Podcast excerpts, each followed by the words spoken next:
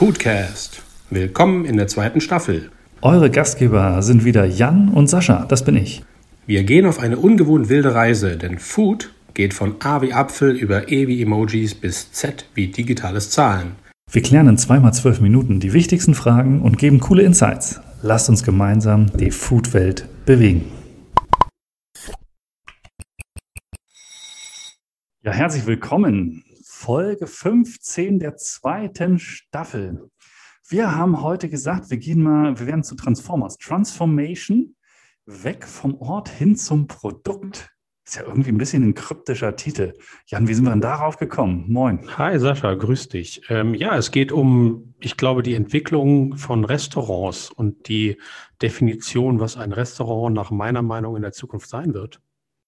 Ja, das ist ein sehr spannendes Thema, wo wir uns schon darüber unterhalten haben. Erstmal Hallo, es ist ganz toll, dir in die Augen zu schauen, während wir hier sprechen, muss ich einmal sagen. Absolut. Unser Podcast-Studio nimmt Formen an. Ich sehe hier auch ein bisschen einen Schaumstoff. Ähm, also ich, wir, wir entwickeln uns auch. Also es ist eine Transformation. Genau, es ist auch eine Transformation tatsächlich. Ja, und da wir ja zu dem Kreis gehören, schon seit Ewigkeiten, wo wir uns immer wieder sehen, haben wir gedacht, wir machen das heute mal zusammen. Und es ist äh, schön, muss ich sagen äh, ja, super spannende Folge, wo, wo, du mich dankenswerterweise wieder ein bisschen darauf aufmerksam gemacht hast. Natürlich in guter alter Tradition, die ersten zwölf mal zwölf Sekunden gehören dir als Food Trend Scout. Das heißt, was bringst du denn zum Transformieren heute mit? Ich habe es heute selber nicht mitgebracht, wie du siehst, aber ähm, ja, es ist viel viel zu wertvoll. Also ich habe mal wieder ein bisschen rumgekramt und geschaut, so was mich denn irgendwie als Produkt immer mal wieder interessiert hat. Und ich habe zu Hause stehen Weizenkeimöl. Ähm, kleines Fläschchen, dunkelbraunes Fläschchen, sehr lichtempfindliches ähm, Öl, ähm, muss kühl gelagert werden. Und deswegen habe ich gedacht, ich lasse es mal bei mir zu Hause. Aber ich kann dir trotzdem was dazu erzählen, wenn du es noch nicht kennst ich überlege gerade, wenn ich so ein Weizenkorn sehe und das keimt und dann soll ich daraus Öl machen. Das ist gerade so bei mir bei dem Begriff im Kopf. Ich kann es nicht genau greifen. Es klingt sehr, wie so Essenz und damit sehr wertvoll so. Ja, genau. Also es ist ein Randprodukt irgendwie aus, aus der Mehlherstellung. Weizenkeimöl, genau das ist die Grundlage. Das, das Weizenkorn, das wird dann nochmal gepresst. Es entsteht ein Öl, ähm, ähnlich wie bei Leinöl, wo die Leinsamen ausgepresst werden und bei anderen Getreiden das Interessante ist, das ist sensationell reich an Vitamin E, bedeutet auch dafür dann wieder ein sehr gesundes Öl, äh, gerade auch für die Haut, ähm, hat auch gewisse äh, krankheitsvorbeugende Wirkungen. Also äh, super cooles Öl. Und jetzt fragst du dich mit Sicherheit, ja, was mache ich jetzt damit? Kochen, backen und eine Marinade, würde ich jetzt sagen. Ja, nee, äh, weil das Ding ist, es ist super empfindlich. Das heißt, ja, nicht zum Backen und zum Kochen und zum Braten nehmen. Also es ist eher etwas, was kalt genutzt wird, womit man irgendwas verfeinern kann. Es hat einen sehr schönen Eigengeschmack, auch nach Getreide. Ähm, kannst es super gut auf, auf, auf Salat draufpacken, auf einen Joghurt, auf einen Quark. Also ist so ein super Ding, zum Beispiel auch wie Leinsamöl, was man irgendwie auf diese Quarkkartoffeln drauf macht. Geht Weizenkeimöl hervorragend, auf ein bisschen Käse, also einfach nochmal ein bisschen, um anzureichern. Cool. Und klingt auch so, dass, wenn ich ein bisschen gucke, ich sage jetzt mal, gut sortierten Bioladen wahrscheinlich, ein Reformhaus, da steht das ganz normal genau. und da kriege ich das. Ja, und da kriegst du das. Cool. Ja, ähm, spannend. Weizenkeimöl. Genau, so ist es. Mega gut. Ja, bin ich mal gespannt, äh, ob ich davon auch mal ein bisschen was auf die Zunge kriege. Das hatte ich tatsächlich noch nicht. Klingt für mich, genau, war vereinfacht dargestellt wie so ein sehr, sehr hochwertiges Olivenöl, was man ja auch, wenn man nicht zum Braten, sondern auch so die Salate mit anmacht und so. Ja, ziemlich cool. Und ist jetzt auch nichts, was man unbedingt braucht. Also deswegen ist auch wieder was Nerdiges. Also das steht da halt bei mir rum. Ich wollte es unbedingt mal haben. Ich habe irgendwie so ein paar Öle, die, die auch, die man nicht unbedingt jeden Tag braucht. Also das nutzt du dann halt einfach mal äh, einmal und dann wieder nicht. Und dann irgendwie ist es gut. Aber Mhm. Ja, cool. Ja, aber deshalb ähm, freue ich mich ja so, dass wir auch ein bisschen was von deiner Nerdigkeit sozusagen in die Welt tragen können, ähm, die sonst immer nur mich fasziniert hat. Ähm, ich finde, das wird sicherlich auch viele freuen, davon ein bisschen was mitzubekommen, denn so oft hat man ja nicht die Chance, dich so im 101 hier ähm, zu kriegen, genau. sondern sonst meistens von einem anderen Publikum und so weiter. Und muss dafür viel Geld zahlen. Also wie fantastisch ist das? Ja, genauso auch mit dem Thema ich weiß, logischerweise, du beschäftigst dich wieder viel damit, hast dich viel mit beschäftigt. Aber genau, die Frage, die ja immer so ein bisschen bei uns gestellt wird, ist, was steckt denn alles dahinter? Also weg vom Ort hin zum Produkt, hast du mir gesagt. Das ist so ein bisschen der Wandel, über den wir heute mal sprechen wollen. Und Transformation auch heißt ja, es geht stark in die Richtung eh schon sehr lange Emotionalisierung. Und dann ist jetzt nochmal in der Emotionalisierung, die passiert ist von, von Läden, Restaurants, Gastronomie, Hotels, die es so gibt, dann geht es jetzt nochmal einen Schritt weiter, wenn ich es richtig verstanden habe. Das wolltest du heute besprechen. Im, Im, Grunde genommen ja. Also wenn man sich ja anschaut, äh, was, was mit Marken passiert, also meistens irgendwie Marken auch aus dem Einzelhandel, auch große Marken. Ich gebe mal ein paar Beispiele, wie zum Beispiel Coca-Cola die, die irgendwie ihre Marke aufladen müssen, damit sie geliebt wird. So, man weiß ja durchaus um auch Skandale rings um Coca-Cola. Das heißt, Werbeagenturen kriegen viel Geld dafür, dass sie eine Marke aufladen, emotional machen. Und ich denke schon, dass diese Entwicklung jetzt anfangen wird, flächendeckend auf Restaurants überzugehen. Restaurants waren natürlich immer ein Ort der Emotionalität. Wir sind ein Ort, wo sich Menschen treffen, wo man sich austauscht, wo man gerne zusammen isst. Also natürlich geht es da auch um Gefühle. Aber ein Restaurant wurde eigentlich immer gesehen als der Ort, wo man einen Tisch reserviert, wo man hingeht, zwei schöne Stunden hat und nach Hause geht. Und die Emotionalität ist passiert mit den Gästen, mit denen man da war. Und vielleicht, wenn gute Mitarbeiter da sind, hat man da auch eine Möglichkeit gehabt. Und ich glaube, auch mit Sicherheit durch, durch das letzte Jahr ähm, und durch, die, durch die, die Sehnsucht, die entstanden ist, wird, wird jetzt hier nochmal irgendwie eine Schippe draufgelegt. Bedeutet, dass ich glaube, dass Restaurants wesentlich mehr als Marke gesehen werden als als Ort. Und das bedeutet, du bist ein Produkt, du bist ein verkaufbares Produkt als Restaurant. Und da sollte man tunlichst dran arbeiten, dass man genauso eine emotionale Aufladung kriegt. So, das ist hm. erstmal so ein bisschen die These, die jetzt im Raum steht. Das ist eine, eine, eine steile These. Also ja, eine steile These, weil sie unendlich quasi tief geht. Also wir haben ja schon das eine und andere Mal darüber gesprochen, was so heute ein ein Gastronom im Idealfall alles machen sollte, von Payment über ne, und allem Möglichen und Digitalisierung. Und dann soll er natürlich gute Mitarbeiter schulen und dann soll er natürlich auch selber noch am besten eine, gute Location haben oder irgendwie einen schönen Parkplatz vor der Tür. Und dann gibt es ganz, ganz viel, was dazu führt. Ähm, deshalb ist es für mich gerade sehr, sehr groß, so sehr faszinierend ich das Thema aber auch finde, weil das ist ja spannend und ich merke das ja an mir selber, dass ich mich ja auch mit den Restaurants, wo ich gerne hingehe, ja tatsächlich identifiziere. Also das ist ja, und das ist ja eh dann egal, welchen Touchpoint ich habe, sondern wenn mich jemand fragt und sagt, das ist so mein, mein Restaurant, also es ist quasi in die Richtung, es ist so wie ein, wie ein guter Freund für, oder wie ein Freund, so. Genau, ne? ja. ja. Und also natürlich, ich gehe da hin und ich, ich, erwarte, dass die irgendwie nett zu mir sind, dann bin ich auch irgendwie nett und dann gibt es da gutes Essen. Deswegen gehe ich hin und das, das Essen entspricht irgendwie meinen Werten aber auch alles, was so ringsherum passiert, ist ja, äh, ja, das ist ganz spannend dargestellt. Ne? Aber das ist so, das ist so das Big Picture. Ne? Also Genau, also vielleicht äh, hake ich da mal ein, weil also ich glaube, ausgelöst wurde das Ganze mit Sicherheit dadurch, dass wir als Gäste uns entwickelt haben. Wir sind skeptischer geworden, wir sind kritischer geworden, wir glauben nicht mehr alles. Bedeutet, es geht wesentlich mehr um Tiefgang als Gast schon. Also wir stellen eine große Erwartungshaltung fest, was Gäste angeht. Und entsprechend sind wir auf einer gewissen Art und Weise von Sinnsuche und ich glaube auch ganz stark äh, basierend auf Werten, wo, wo Vertrauen einer der wichtigsten Werte ist. Und jetzt, ich kann einfach keinem Ort vertrauen. Das geht nicht, weil ein Ort ist eine Hülle. Das bedeutet, ich muss irgendwo eine, eine Vertrauensbasis schaffen.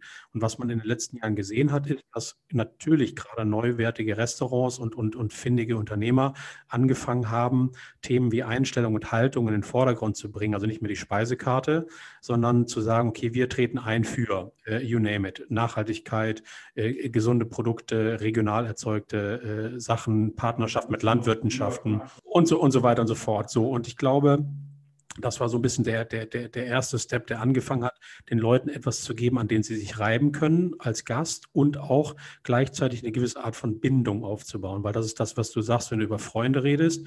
Eine Beziehung ist etwas, wo, wo, wo uns etwas verbindet. Also eine Sympathie entsteht. Wir denken gleich, wir, wir, wir, wir haben dieselben Hobbys, wir mögen gleiche Dinge. Irgendwie sowas in diese Richtung entsteht daraus. Und ich glaube, wenn man das jetzt einfach mal einen Schritt weiter denkt, ähm, dann muss man sich überlegen, okay, was bedeutet das für mich? Also was bedeutet es, wenn ich mein Restaurant, wenn ich mein Restaurant dahin bringe, dass ich es personalisiere, dass ich es vermenschliche. Also die, die, die Steps, die ersten haben schon angefangen. Ne? Also, was ich gesagt habe, wir, wir sind wesentlich mehr mit dem Thema Humor unterwegs mittlerweile in der Gastronomie. Die Ansprache ist wieder ein bisschen, bisschen ähm, ich sag mal so, kindlicher geworden. Also die Ernsthaftigkeit geht gerade verloren. Also in der Ansprache zum Gast, wie Speisekarten aufgebaut sind und so weiter und so fort. Und ich glaube, wenn man das jetzt weiterdenkt, dann landet man irgendwo dann da, dass man sagt, okay, eigentlich ist der Rest, das Restaurant dein Freund oder kann dein Freund sein. Ne? Du musst es natürlich mögen, das ist klar. Aber ich muss dir ein Angebot machen. Ich muss dir sagen, okay, hey Sascha, ich möchte, dass du mein Freund wirst. Ähm, und, und dann geht es um Identitätsfindung, es geht letztlich um Charakter. Und als Unternehmer in der Gastronomie bedeutet das für mich, ich muss meinem Laden einen Charakter geben. Also ich kann nicht einfach eine neutrale Hülle sein, sondern ich muss irgendwann mich entscheiden, was bin ich, für was trete ich ein und das muss ich dann signifikant meinen Mitarbeitern beibringen. Dann werde ich die Mitarbeiter finden, die das nämlich auch gut finden. Ich werde automatisch das vervielfältigen und nach außen transportieren, sodass die Leute feststellen, ah, guck mal, aha, das sind die, das wollen die. Und dann kann ich mich immer noch entscheiden, finde ich das gut oder finde ich das nicht gut. Weil wir werden als Gäste, und dann äh, bin ich mit meinem äh, kurzen Exkurs auch, auch ähm, erstmal zu Ende, wir werden als Gäste wesentlich mehr Entscheidungen treffen und wir werden einfach nicht mehr irgendwo hingehen, weil es da ist, sondern wir werden nachfragen und wir wollen wissen, okay, was, was seid ihr denn für ein Ort? Ja, das ist, das ist super gut. Also tatsächlich ist das ja so, dass, äh, genau, und, und wenn, wenn das geschafft wird, diese emotionale Bindung, dann habe ich es ja als wie auch immer Geschäftsinhaber, das ist ja, glaube ich, gar nicht auf die Gastronomie sogar beschränkt, sondern es geht sogar ein bisschen weiter. Aber äh, wenn wir jetzt bei der Gastronomie bleiben, wenn ich es als Gastronom geschafft habe, diese emotionale Bindung hinzubekommen, dann und, und ich den Mensch, der dann der Kunde ist, wenn ich jetzt in dem Fall äh, einen, einen Laden gut finde, ähm, dann anspreche auf seine Grundeinstellung, die dahinter steckt, mhm. ne? dann und da gibt es ja in jeder Richtung was. Also ich kann ja, der eine mag Bio-Nachhaltigkeit, der andere mag, da hast du vorhin so einen coolen Begriff gesagt, den muss ich billig Schnitzelfarm. Ach, geht auch, klar. Geht, hab ich's ja, dann habe ich es geschafft, weil dann ist, dann ist die Bindung weit über das, über das hinaus, über das, was ich da als Essen kriege. Also das Produkt ist nicht auf das Produkt, was auf dem Tisch ist, sondern viel größer gesehen, dass die Marke ähm, das Produkt ist. Und dann, und dann habe ich ja immer noch die Möglichkeit, mich innerhalb, ähm, das setzt mir natürlich Grenzen, logischerweise. Auf der anderen Seite gibt es auch Möglichkeiten, weil ich innerhalb dieser Range natürlich dann auch viel ausprobieren kann. Ne? Also es gibt dann ja, wenn ich sage, ich mache jetzt äh, einen, einen Bio-Burger ähm, und ich stehe für Nachhaltigkeit und nehme Bio und so weiter, dann, dann habe ich natürlich die Chance, das entsprechend zu spielen. Äh, kann dann aber auch natürlich genauso gut einen Bio-Schnitzel anbieten und eine Bio-Pizza und kann mich dann ja natürlich da bewegen. Und äh, ja, und das ist ganz witzig, weil die, äh, da sind wir dann wieder beim Thema Customer Journey und Touchpoints. Natürlich äh, gehe ich auch in keinen Laden, der äh, sagt, äh, wenn ich jetzt auf Bio stehe äh, oder wenn ich, wenn ich Veganer bin und wenn dann irgendwie Postings über den Schnitzel kommen, ne, dann würde ich da nicht hingehen, sondern das ist ja auch. Und, und also dann, dann, verstehe ich das Produkt und dann sage ich, okay, mein Freund in Anführungszeichen, der postet natürlich auch. Der sagt, das ist ja mein Freund und da, mit dem diskutiere ich auch mal kontrovers. Ja, also da geht auch nicht alles gut. Dem, verze dem verzeihe ich ja auch mal Sachen. Das ist der Punkt. Also ich streite mich auch mal. Das heißt, ähm, wir kommen dann auch in den Punkt rein, wie wir jetzt gerade mit Rezessionen und so weiter umgehen im Internet. Ne? Also ich meine, wenn ich die Möglichkeit habe, eine Beziehung aufzubauen, dann, dann wird ein Streit ein anderes Ergebnis erzeugen. Also wenn ich das nicht schaffe, dann ist, eine, dann ist ein schlechtes Erlebnis bei mir automatisch das, das Ende und ich werde, ich werde keinen zweiten Versuch machen, in dieses Restaurant zu gehen. Wenn ich es aber schaffe, in irgendeiner Art und Weise eine Beziehung aufzubauen, dann wird das passieren, was in einem normalen Streit passiert. Man mag sich erstmal nicht, man fetzt sich und dann irgendwann rauft man sich wieder zusammen und dann entschuldigt man sich.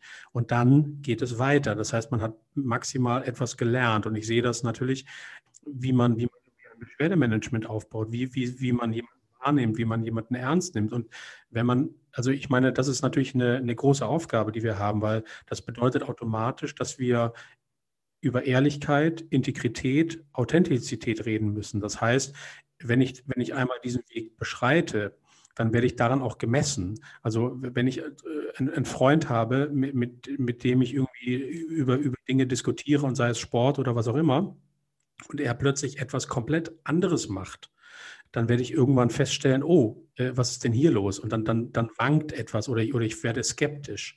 Und dann, dann wird man hinterfragen, hey, warum machst du denn das? Und dann kann natürlich sein, dass er dann sagt, naja, ich habe mich einfach geändert, ich habe jetzt mittlerweile eine andere Meinung. Aber das wird dann ja auch dazu führen, dass man eventuell darüber nachdenkt, über die Freundschaft.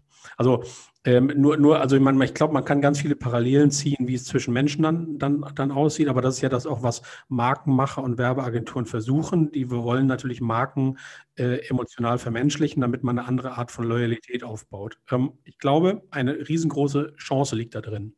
Bedeutet, wenn ich es schaffe, als Restaurant, als Freund wahrgenommen zu werden oder als Produkt, dann habe ich die Möglichkeit, das auch zu tun außerhalb meines lokalen Ortes. So, was wir jetzt festgestellt haben in den letzten Monaten ist, es wurden, es ging los mit To-Go, mit Lieferdiensten, ähm, es wurden Boxen verschickt und sie werden immer noch verschickt. Die, diese Boxen werden immer besser. Sie gehen immer mehr ins Atmosphärische, ins Erleben rein. Wir haben Streams ohne Ende. Das heißt, diese Art und Weise der Möglichkeit habe ich dann erreicht, wenn ich so eine Marke habe, also so ein Produkt, weil dann ist es total irrelevant, ob du zu mir gehst und einen meiner 80 Plätze belegst oder ob ich zu dir nach Hause komme.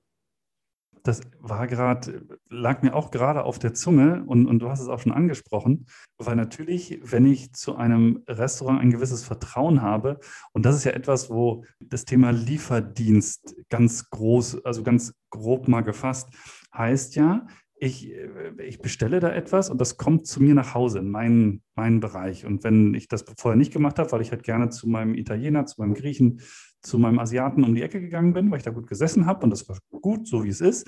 Und jetzt kommt ja logischerweise die letzten Monate die Situation, dass das nicht mehr geht. Also ich muss was entweder abholen oder ich sage, okay, weiß ich nicht, es regnet, bei uns in Hamburg regnet es ja öfter mal, lass ich doch mal zu mir kommen. Äh, dann ist natürlich, wenn das, wenn da eine, eine, eine, eine Bindung schon vorher war, dann ist es natürlich viel einfacher, dort auch etwas zu sich nach Hause zu bestellen.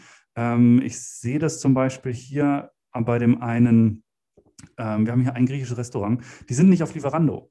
Äh, irgendwie das Ding irgendwie. Also wenn die nicht bei Lieferando sind, das ist ja für mich als Kunde eine super User Experience irgendwie mit drei Klicks. Ich muss nicht mal mehr Zahlung angeben, weil ich da irgendwie PayPal schon hinterlegt habe und das Ding bestellt und es hat meine Adresse und das ist Lieferando ist ja auch schon mein Freund und die verstehen mich gefühlt ganz gut, genau an dem Punkt, was ich brauche nehmen aber, muss man sagen, für die Gastronomen eine extrem hohe Marge. Und dadurch, dass du die Preise ja wahrscheinlich nicht ändern kannst, sondern du hast deine Speisekarte, musst die eins zu eins mehr oder weniger kopieren in Lieferando und musst dann 20, 30 Prozent, was ich so höre, ich, ähm, musst du dann abgeben ist natürlich, wo eh schon eine schmale äh, Marge drauf ist, natürlich enorm. Also wenn du das dann schaffst, zu sagen, okay, äh, du, ich, wir schaffen das im Umkreis hier, anstatt dass du zu mir kommst, komme ich zu dir, diese 20 Prozent zu umgehen oder diese 30 Prozent, hast du natürlich einen Wahnsinnsvorteil, weil dann kommt ja dein Freund zu dir nach Hause und der muss gar nicht über Lieferando kommen. Genau, ich, ich gehe sogar noch einen Schritt weiter. Also ich glaube, wenn, wenn man das einmal etabliert hat und es da ja auch wirklich um das Thema Essen und Ernährung geht, so, ne? Also an, angefangen mit, mit Essen, mit Essen gehen, hin zu wirklich ja auch einer gewissen Haltung zum Umgang mit Lebensmitteln. Bedeutet ja, die Speisekarte etabliert sich ja über den Chefkoch oder den Inhaber, für was er eintritt. So, und ich glaube, ich gehe noch, der, der, der nächste Step wird dann der sein, dass du dieses Wissen oder diese Kompetenz irgendwann auch erfragen wirst. Das heißt, ich könnte mir sehr gut vorstellen, dass man dann irgendwann auch plötzlich dem Restaurant so viel Vertrauen gegenüberbringt und sagt, hey, pass auf, ich überlege gerade dies und das und jenes zu tun. Wie geht ihr denn damit um? Also, also bis dato ein anderer Dialog, glaube ich, kann entstehen, weil im Moment ist es ja so, Restaurants als Dienstleistung wahrgenommen, als, als temporäres Erlebnis. So, nur der Punkt ist der, so vielseitig wie mittlerweile das Wissen über Lebensmittel wird, über Ernährung wird, und es wird ja immer diffiziler. Äh, und, und, und wir werden immer, immer bewusster und wir werden immer schlauer. Nur Restaurants bewegen sich da auf einem ganz höheren Niveau, weil sie einfach wesentlich mehr sich auskennen mit Grundprodukten, mit, mit Haltung. Das heißt, irgendwann werde ich als Gast, als Freund auch mal sagen, hey, pass mal auf, äh, ich habe mir jetzt gerade dies und das und jenes gekauft. Wie würdest du das denn machen? Also ähnlich ist, wie weißt du, wie, wie, wie wenn du zum Metzger gehst, deines Vertrauens, ist dieselbe Geschichte übrigens, und ihn fragst, ich würde ganz gerne mal einen Braten machen, hast du eine Idee? Und, und der Metzger, der gut ist, wird dir sagen, pass auf, du nimmst hier mal äh, diesen, diesen Schweinenacken mit äh, und dann machst du es so und so. Dann, dann brätst du das so an, dann lässt es ruhen. Das heißt, du kriegst quasi das komplette Erlebnis mit. Und ich kann mir vorstellen, dass das in der Gastronomie ähnlich ist, dass man einfach sagt, wenn ich jetzt einfach jemanden habe, der sich enorm gut auskennt mit äh, sagen wir mal so, griechischen Tapas, Messe oder was in die Richtung, und ich da Bock drauf habe, weil ich zu Hause Freunde habe, dann rufe ich den an und sage, hey, ich habe jetzt Freunde zu Hause, wie viel Souflaki muss ich denn machen für zehn Leute? Hast du ein Rezept für mich? Also ich glaube, wir, wir, wir haben die Möglichkeit, über diese Kompetenz und über dieses Produkt Gastronomie auch einen ganz, einen ganz anderen Dialog zu kriegen. Und ich glaube, da werden wir irgendwie landen. Das ist, ja, genau. Ich, ich, stelle mir gerade vor, wenn ich mir jetzt äh, Gäste einlade und sage, ich möchte jetzt dieses und jene Gericht dann machen, für mich ist da noch eine, noch eine Grenze. Also ich würde tatsächlich nicht im Restaurant anrufen, obwohl ich mir das logischerweise, und ich glaube, da geht es sehr vielen so, schon ein paar Mal gewünscht habe dass ich gesagt habe, hey, wäre ja voll cool. Irgendwie, ich weiß, dass die genau die Metze super gut hinkriegen, äh, wo mir der Vorspeisenteller gut geschmeckt hat oder dass die den Burger gut hinkriegen. Ähm, da mal kurz sagen, hey, hast du noch einen, noch einen coolen Tipp? Das ist absolut eine Chance und das macht dann ja auch Spaß und das hatten wir auch schon in einer anderen Folge mal, sich dann ja auch ein bisschen mit den, mit den ähm, Köchen zu reiben, also zu sagen, hey, ich versuche es jetzt mal genauso hinzubekommen. Logischerweise wird man das nicht schaffen, ja, und dann wieder festzustellen, okay, ist ja doch wieder, nächstes Mal bestelle ich doch wieder, immer wieder ein bisschen rauszufinden, hey, äh, was hat der denn da noch, was macht, irgendwas macht der da noch anders? Ja, also ich, ich, wir sind ja am Anfang, also das ist jetzt irgendwie auch wirklich visionär und, und Trends, wie ich sie sehe, sind ja auch eine Geschichte, die 15, fünf bis zehn Jahre dauern. Also ich sehe einfach, dass es, dass es eine Entwicklung in diese Richtung gibt und ich könnte mir vorstellen, dass sie so weitergeht. Und das ist natürlich nicht flächendeckend. Der, der, der gastronomische Markt hat 200.000 Spieler. Ähm, das bedeutet, äh, wenn, bis man das sieht, fließt ein bisschen Wasser den Rhein runter, sagt man. Also aber, aber im Grunde genommen, also das ist die grundsätzliche Idee, die dahinter steckt. Also weil wir als gastronomisch eben, und, und, und das ist vielleicht ein schönes Wrap-up, ähm, bis dato als Ort wahrgenommen werden, wo man eine gute Zeit verbringt. Und ich glaube, da ist wesentlich mehr drin. Da ist wesentlich mehr Musik drin, da ist wesentlich mehr Kompetenz mit drin, weil so wie Gastronomie betrieben wird, das, das ist einfach viel, viel, viel Erfahrung, die man braucht, viel, viel Kenntnis in viele Bereiche. Und ich glaube, gerade dieser Bereich Umgang mit Lebensmitteln wird enorm wichtig werden für uns, auch als, als Konsumenten, als Gäste, als, als Bürger. Und wo soll ich denn sonst nachfragen? Also wer soll mir denn sonst helfen? Also ich muss ja irgendwie einmal ran an die Produzenten, also an die Landwirte, ähm, für die, die es noch gibt und die nicht irgendwie schon großflächig irgendwie Monokulturen anbauen oder halt an die, die sich tagtäglich mit Lebensmitteln auseinandersetzen. Und das ist der Metzger, der Bäcker, der Brauer, der Weinmacher, der, der Käser und, und, und das Gastronom. Also das ist die Schnittstelle. Und, und die Köche und Gastronomen zeigen sich auch immer mehr. Ja. Thema Open ja. Kitchen und ja. so weiter. Wenn man dann sagt, okay, wenn ich so, da sieht man die ersten Ausläufer, die Kochboxen schicken und sagen, hey, dann schalte ich mich mit dir um 17 Uhr live dazu. Ne? Um 18 Uhr geht mein Lieferservice los. Also solche Ideen kann man dann ja wunderbar machen. Laptop aufstellen, ist nicht mehr groß irgendwie schwierig und sagt, hey, wenn du zu Hause bekommen hast, besprechen wir eine halbe Stunde zusammen. Ne? Ist also, ähm, ja, und erreichst sogar noch viel mehr Leute und kannst mit denen auch in Kontakt. Ah, super spannend. Ja, stimmt. Die ersten Ausläufer sind zu erkennen. Das ist, äh, ja, wird, wird eine, eine, interessante Reise, diese, diese Transformation. Ja, vielen Dank für diesen Einblick. Ja, los geht's. Auf die Reise. Köfferchen ist gepackt. Wunderbar. Ja, äh, in diesem Sinne, vielen Dank für diese unterhaltsame äh, Zeit. Wir hoffen, wir haben euch wieder ein bisschen angeregt, konnten euch, ähm, wo auch immer, wer auch immer ihr seid, so ein bisschen anregen und ein bisschen mehr Inspiration für äh, die Zukunft geben. In diesem Sinne, lasst es euch schmecken und fragt doch mal den nächsten Gastronom, äh, den Gastronomen eures Vertrauens beim nächsten Mal nach äh, einem kleinen äh, Rezepttipp. So würde ich es machen. Bis dann.